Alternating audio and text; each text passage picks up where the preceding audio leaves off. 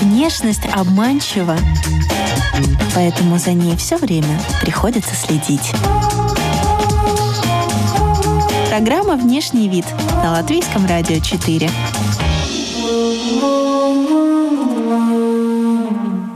Здравствуйте, дамы и господа! Вы слушаете программу и подкаст о красоте и моде «Внешний вид». Здесь мы изучаем влияние внешнего вида на все сферы жизни героев, знакомимся с новыми трендами и отвечаем на такие вопросы, о которых вы раньше даже не задумывались. Приглашаем и вас окунуться с нами в этот интересный опыт. У микрофона Алиса Орлова. Далее в выпуске вы услышите. Мужчины прям говорят, вау, какие у тебя красивые икры.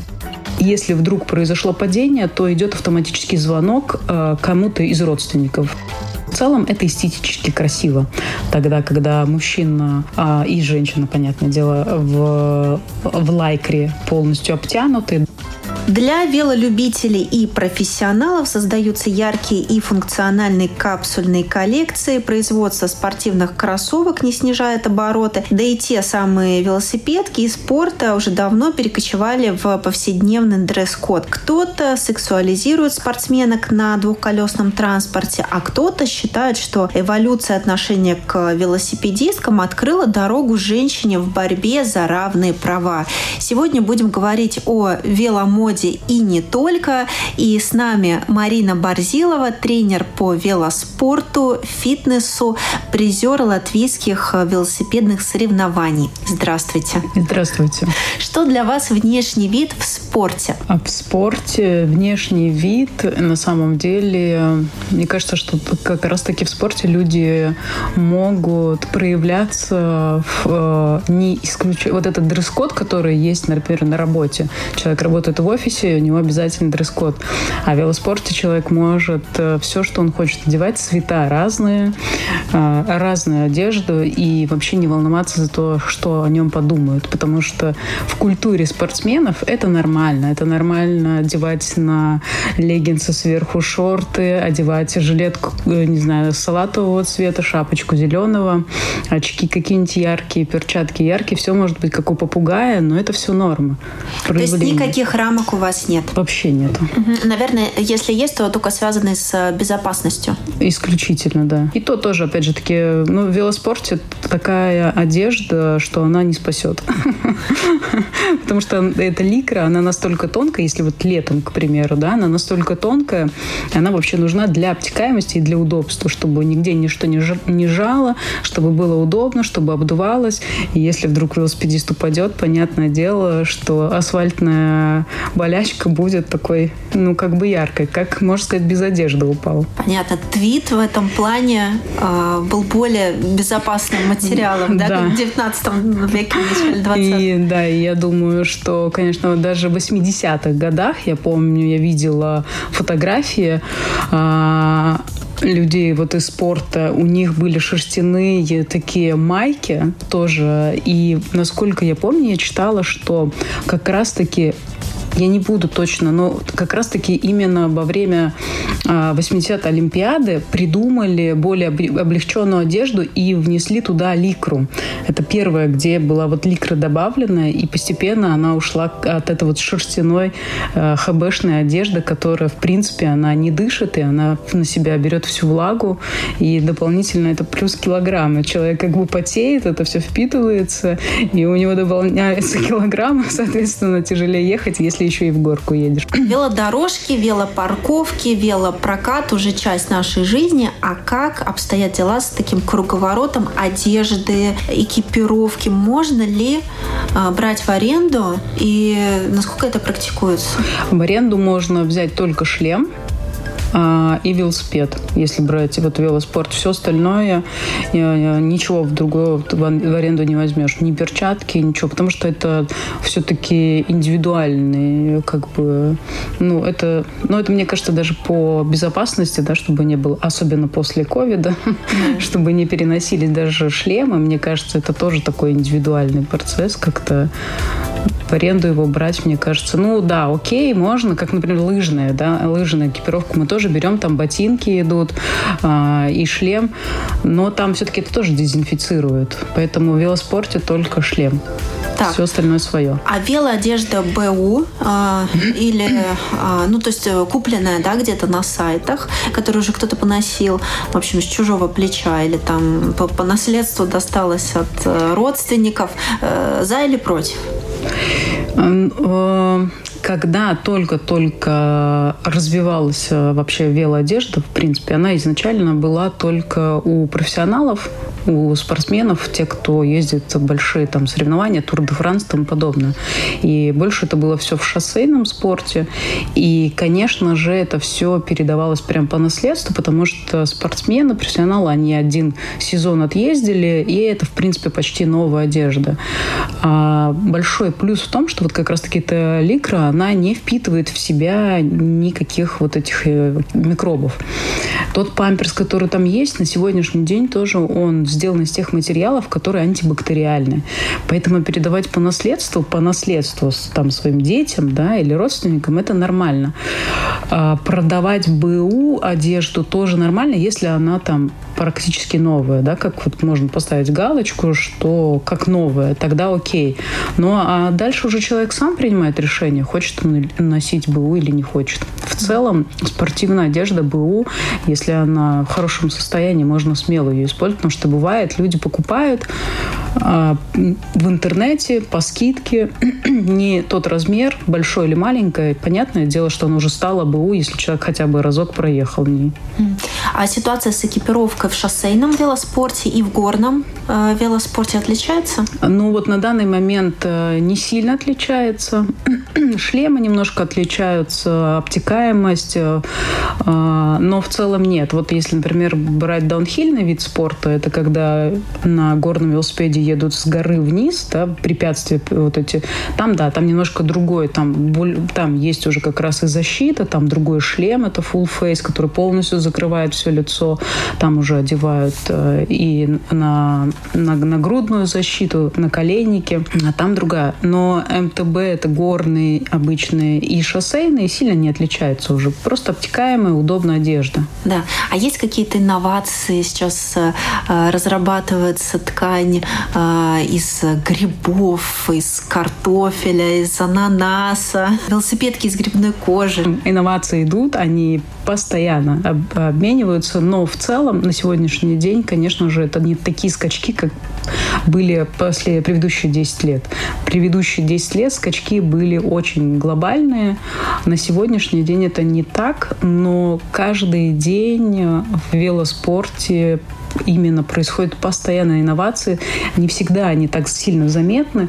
К примеру, э, есть сейчас последняя инновация в шлеме, называется BIP, по-моему, если не ошибаюсь.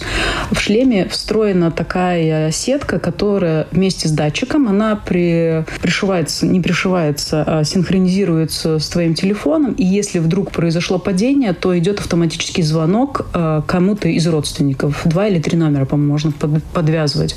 Поэтому это безумно круто. Это, это прям инновация. Это тогда, когда... Да, спасительная, да. Поэтому, если человек уехал в лес куда-то кататься и упал, и э, что-то случилось, то родственники могут узнать, и там сразу GPS-локация, все можно его найти. Точно так же в велокомпьютерах тоже есть вот эта функция. Конечно, у нее есть погрешность, что если, например, очень сильный скачок на велосипеде, то он может подумать, что ты упал.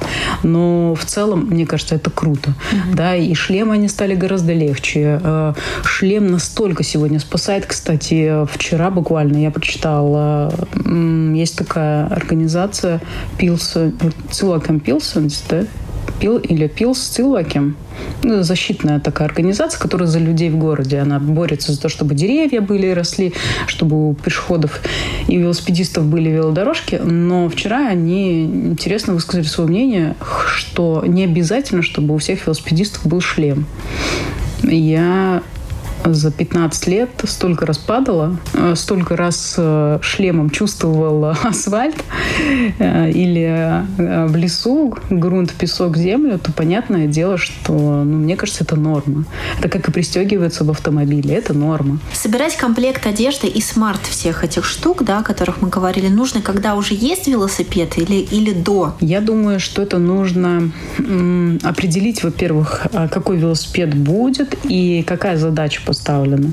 Если велосипед просто используется как городской, кататься по городу, и это женская рама или вообще-то какой-то женский сити-байк или мужской какой-нибудь фикс, то, конечно, можно и в обычной одежде, вообще не задумываясь. Просто в этот момент можно приобрести ветровку. Это вот если дождь пошел, одеть ее да, сверху, чтобы не ехать в этом полиэтилене, потому что в полиэтиленовом, э, который вот этот обычный скафандр, он вообще не помогает, он на ветру слетает, это все все равно затекает, и все равно ты мокрый будешь. Mm-hmm. Очки велосипедные прям рекомендую. Самые любые, любые простые, потому что первое для нас, девочек, это чтобы не щуриться, чтобы не было мимических морщин. И второе, чтобы просто не залетела какая-нибудь муха, которая мимо пролетала. Потому что травма глаза нам не нужна. Да? Поэтому и от солнца, ну ты просто от солнца защищаешь, от ветра свои глаза. А, все остальное перчатки. Перчатки тоже, опять же таки, неплохо иметь. А все остальное, ну, soon. Только если ты прям нацелен, что ты будешь тренироваться, тогда, да, уже нужно купить правильную одежду, удобную майку, удобные шорты с памперсом, которые позволят тебе ехать дольше и чтобы тебе было комфортней, обувь тогда, ну, там уже прям, да, можно это все одновременно покупать или подготавливаться, например, зимой покупать летнюю одежду, когда скидки, и наоборот, да, подготавливать себя к сезону, ну и также самый велосипед, в принципе, лучше покупать, если ты прям запланировал, то зимой к лету, тогда, да. когда сезон. Потому что покупать велосипед летом или в начале сезона это невыгодно вам, скажу вам такой секретик, потому что в этот момент это большой спрос и цены высокие. Какие эмоции испытываете, когда смотрите на наших велокурьеров? Это тоже разная каста велокурьеры. И именно велокурьеры, которые исторические велокурьеры, да, вот тоже вот это велокурьер, а, или вот это доставщики еды, это совершенно разные люди. Доставщики еды, по моему мнению, это просто люди, которые пытаются заработать деньги, и они вообще не думают, какой у них велосипед, и они не думают ни о чем а, именно велокурьеры, которые исторически приняли это их, это люди, которые у них такое мышление, они свободолюбивые, они любят передвигаться на велосипеде, для них это удовольствие, даже если они замучаются, и для них удовольствие вот этот вот контакт с людьми и быть вот этим посыльным.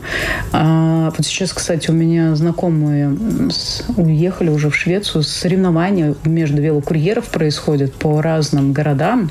У нас тоже было. Да, и у нас оно тоже было. А, поэтому в целом это прям другая, другая каста людей. Их нельзя сравнивать. Это люди, которые живут вот в этой среде, у них своя коммуна, у них свой стиль одежды, у них тоже сильно отличается стиль одежды. Они такие вот, э, ну это пришло все из Америки, да, насколько мы помним. Даже есть такой классный фильм. Поэтому, поэтому да, это совершенно разные касты. Если еще обратить внимание, те, кто у нас работает по доставке еды, ну, в принципе, это на сегодняшний день испаты. Ну, это, это не местные люди. Ну да, окей, как бы у них просто, опять же таки, одежда, да, она неправильная. Она вот как раз-таки обычная человеческая одежда, и за счет этого, конечно же, они больше мучаются. Плюс у них велосипеды настолько ужасны по техническим составляющим, что тоже они мучаются. Да, но я думаю, что когда у меня был свой магазин, и я тоже периодичностью заказывала доставку, если посмотреть, в принципе, они все счастливы. Ну, они, люди, это тоже те, которые выбрали, им так нравится. И если посмотреть посмотреть, что они переходят даже вот на эти моноколеса. Ну, как бы у них у всех постепенный рост. Есть одна процедура, которая дает э, профессиональным спортсменам во время гонок аэродинамическое преимущество. И недавно э, у меня в гостях была специалист по депиляции, угу. которая рассказала, что к ним в салон часто приходят профессиональные спортсмены мужчины и, так сказать, удаляют волосяной покров на ногах. Это все так и есть. Угу. Ну, вообще, на самом деле, конечно, это не аэродинамика, а это изначально э, от того, от падения, тогда, когда человек падает, и вдруг, например, у него э, какая-то сильная ссадина, кровоточит, то в момент, когда э, кожа гладкая, то там меньше прилипает асфальтной какой-то крошки или земли. Ну, легче счистить. Это исключительно для этого было придумано. Аэродинамика – это уже шутка, конечно. Там какой-то... Э, проводили тоже исследования в аэротрубе, как бы велосипедист ехал в разных шлемах, побритый, не побритый. Это, конечно, так не работает. Тут вся самое важное – это посадка но, но в целом это эстетически красиво. Тогда, когда мужчина а, и женщина, понятное дело, в, в лайкре полностью обтянуты, да, и когда и, из ноги, потому что есть же у мужчин, у которых волосатость повышена, и нет вот этих вот волосатых смешных ног, потому что когда едешь, особенно по лесу вечером, то там уже и комары врезаются, запутываются. Ну, как бы это не очень, мне кажется, да. Ну, так, а так все вот сделать депиляцию, и все классно, и все счастливы. И не привез лесных да. жителей Да, да, и помыться быстрее. Да. А какая еще эстетика в велосипедном спорте? Ну, наверное, ну, наверное, вот эта гигиена это самое главное, да. А так в целом, ну, вообще велосипедисты очень сильно продумывают свой стиль, как бы, да, чтобы там у них были, а, например, одной фирмы обувь и шлем, или вообще как бы маечка под цвет э, к шортик ботинкам э, или, например, велосип... к велосипеду под цвет одежды. Ну, прям очень-очень много. Люди в велоспорте, вообще в спорте, мне кажется, они в самом деле могут играть с этими цветами. Вот когда я только начинала увлекаться велоспортом, было очень сложно найти что-то какого-то цвета не черного, потому что все велосипеды, в принципе, были черные, все черное, и, и потом постепенно начали появляться какие-то болтики синего цвета. А, какие-то велодержатель синего цвета, фляга синего цвета. И вот ты в поиске ловишь вот в интернете эти цвета. А сейчас настолько много цветов. Как ложится загар во время движения в динамике? Неровный. Это большая проблема. Это большая проблема. Я даже в прошлом году, так как лето было супер классное, солнечное, то у меня, я себе поставила цель в прошлом году обязательно, чтобы у меня был ровный полный загар, потому что предыдущие где-то, не знаю, лет 10 у меня всегда были как бы шорты. От шорт оставались более светлые ноги, колени более черные, они быстрее всего загорают, и это, конечно, не очень симпатично. Понимали, то этот загар, это исключительно спортсмены, все остальные думали, как работник с огорода. А бывают тренды на велосипеды? А, на сегодняшний день такой большой выбор э, велосипедов, что, в принципе, вообще вообще нету как такового тренда, но сейчас последнее сначала было так, что появились размеры колес разные. Изначально был 26 размер дюймов, потом появился 29, 27. 27 практически не прижился, 29 размер колеса прижился. Потом а, были вот э, горный велосипед, шоссейный и, например, донхильный. Отличались они кардинально друг от друга. Последнее время появился гравийный велосипед. А, например, гравийный – это вот как раз-таки симбиоз между шоссейным и МТБ. Там резина более а, такая зуб, зубастая, но посадка как у шоссейного. На нем легко, легче преодолевать грунтовые, как бы, ну вот их сейчас больше выбирают люди, которые ездят дальнобоем. Дальнобой это те, кто долго куда-то едет, у них там какие-то сумки прикрепленные, и удоб, mm. удобнее это все с собой перевозить.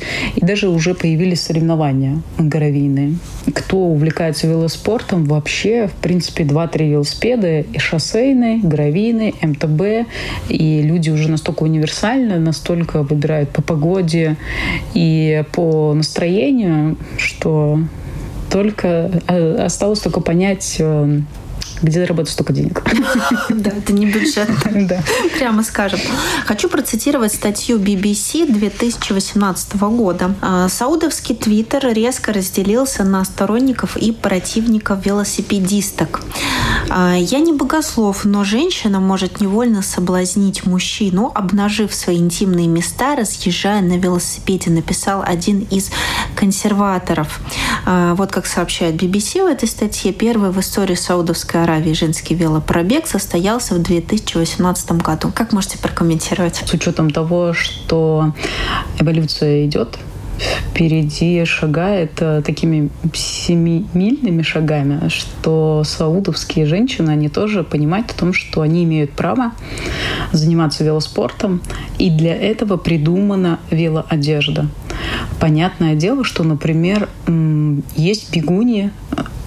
велопробег состоялся в 2018 году. Как можете прокомментировать? С учетом того, что эволюция идет, впереди шагает такими семимильными шагами, что саудовские женщины, они тоже понимают о том, что они имеют право заниматься велоспортом, и для этого придумана велоодежда. Понятное дело, что, например, есть бегуни мусульманские, которые там одевают э, на голову платки и окей. Это выбор каждого человека. И мне кажется, что это все тоже постепенно уйдет, ровно точно так же, как, если не ошибаюсь, по-моему, в 30-м или 50-м году первый раз э, женщина решила принять участие в марафоне, в забеге, да, и она бежала без номера, и ее оттуда выталкивали насильно, что она не имеет права бежать марафон вместе с мужчинами. Потом поменялось все, и сегодня бегают все, кому вообще не важен пол, и не важна внешность, и если у тебя вообще ноги, да, ты просто принимаешь участие. Поэтому здесь точно такая же история, что это эволюция. А женщины в мусульманском, мусульманском мире борются за право, справедливость. И вообще я ну, горжусь этими женщинами, которые заявляют о себе, потому что ну, это очень сложная тема. Про нее можно много-много говорить, но в целом я за то, чтобы они делали так, как они считают нужным, как они хотят. Если эти женщины приняли решение заниматься велоспортом, используя велоодежду, это окей. А мужчины, для которых это сексуальная подоплета, да, подоплек, то так, ну, как бы, ну, это мусульмане. Мы будем их принимать, их э, вера такая, и я верю в то, что она в ближайшие сто лет тоже поменяется, mm-hmm. и вот такой консерваторских взглядов уже давно не будет. А на себе вы ощущали какие-то э, сексуальные фантазии противоположного пола, которые на вас транслировались? Да, постоянно, э, всегда. И это даже хорошо. Потому что нам, девочкам, нам же нравится, когда э, нами восхищаются. Это подтверждает то, что ты привлекаешь другой пол, это подтверждает то, что ты в хорошей форме. И когда другие мужчины ну, как бы проявляют интерес и сообщают о том, что у тебя красивые ягодицы, тут ты можешь только этим гордиться. Но как бы это хорошо, когда мужчина это открыто говорит. Вот эта степень э, оголенности да, во время заезда, она как регулируется? Ну, как бы самой спортсменкой из ее внутренних каких-то ощущений, что комфортно для нее, что нет? А, да. Если посмотреть например, на какой-нибудь э, массовый заезд, велозаезд, который происходит летом, какой-нибудь Венибус Браутинс, который в Сиглде происходит, он, кстати, будет буквально в сентябре, там есть тоже дистанция обычная, э, где разные велосипедисты, а тоже э, лесная и шоссейная. И в лесной, и где обычные люди, там как раз-таки вот есть люди, которые одеваются как-то смешно, да, создают себе какой-то образ, э, что-то непонятное, понятно, на разных смешных велосипедах. И есть люди, которые, да, одеваются как им удобно.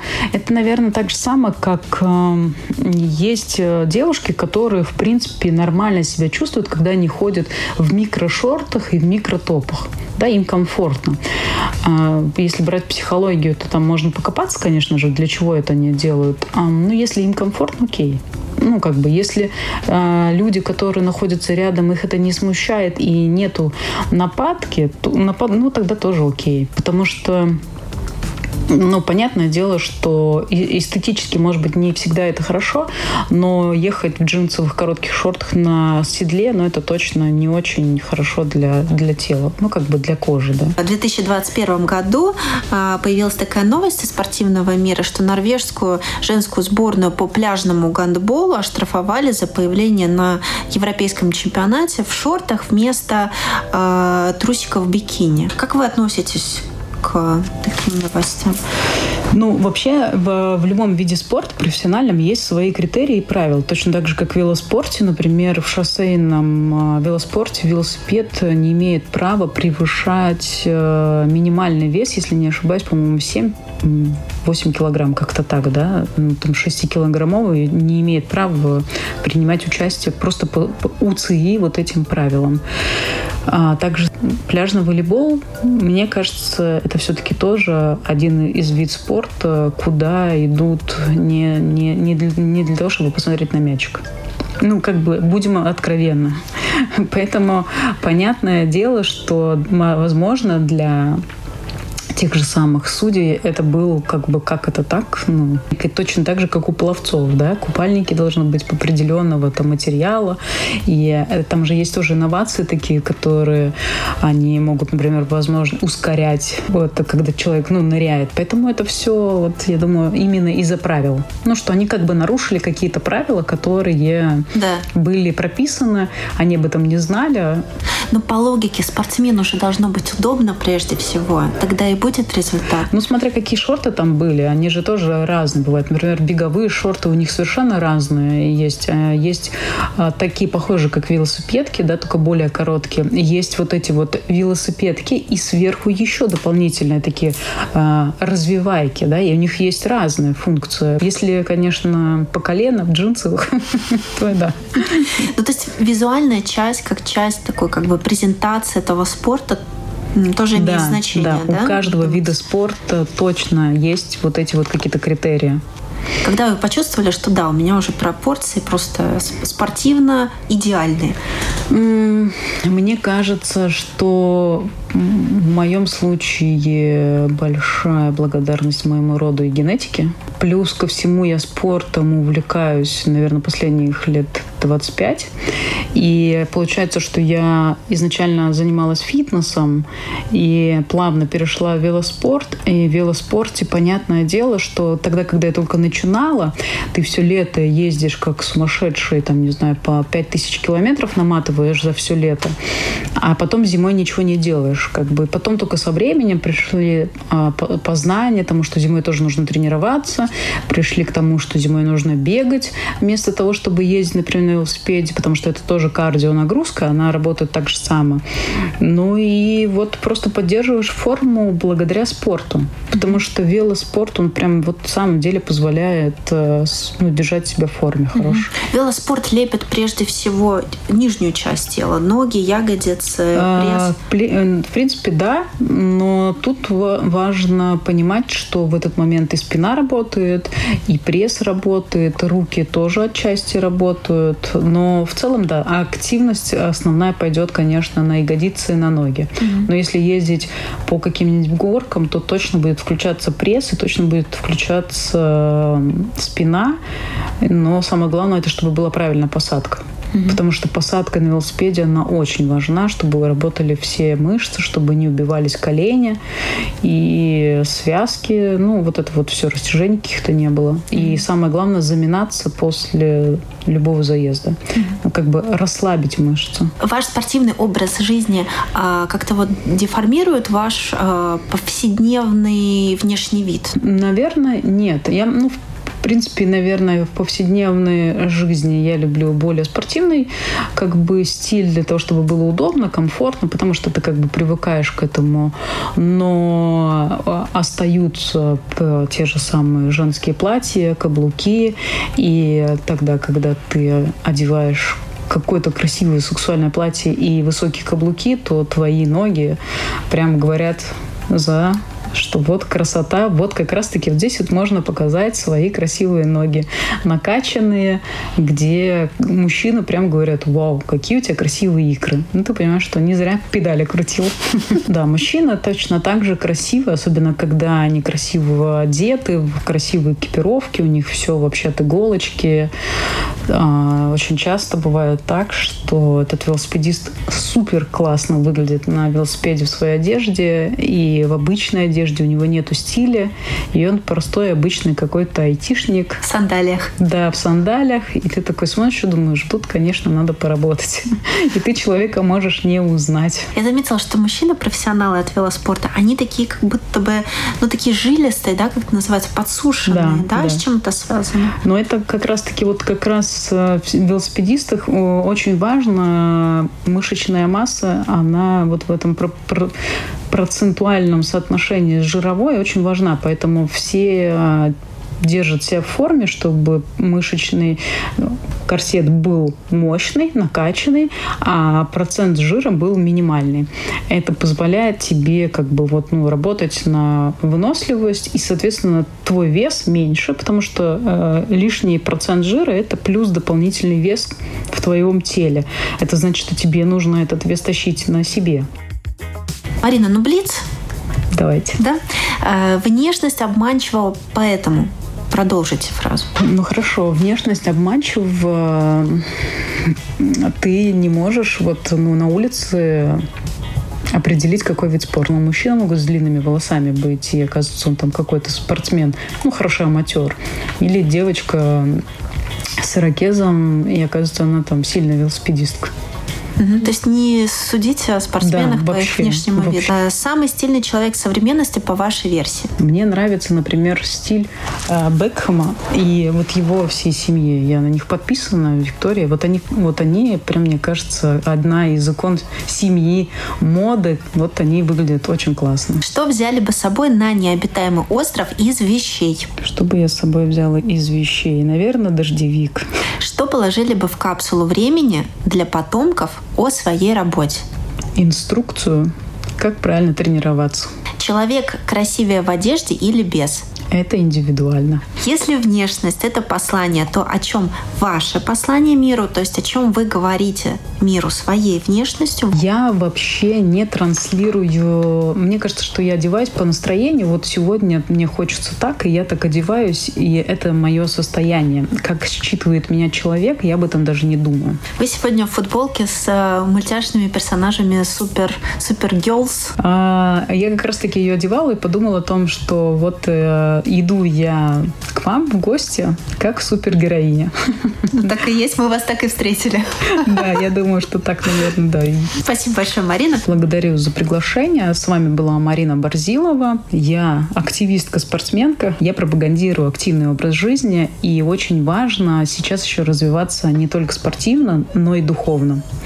И поэтому э, прислушивайтесь к себе и прислушивайтесь к тому, что если вдруг у вас прям есть желание заниматься каким-то спортом, то идите и делайте. Какой бы это вид спорта ни был. Кроссфит или велоспорт, просто делайте. Друзья, вы слушали радиопрограмму и подкаст о красоте и моде «Внешний вид». У микрофона была Алиса Орлова. Подкаст ищите на всех популярных платформах. До следующих выпусков. До свидания.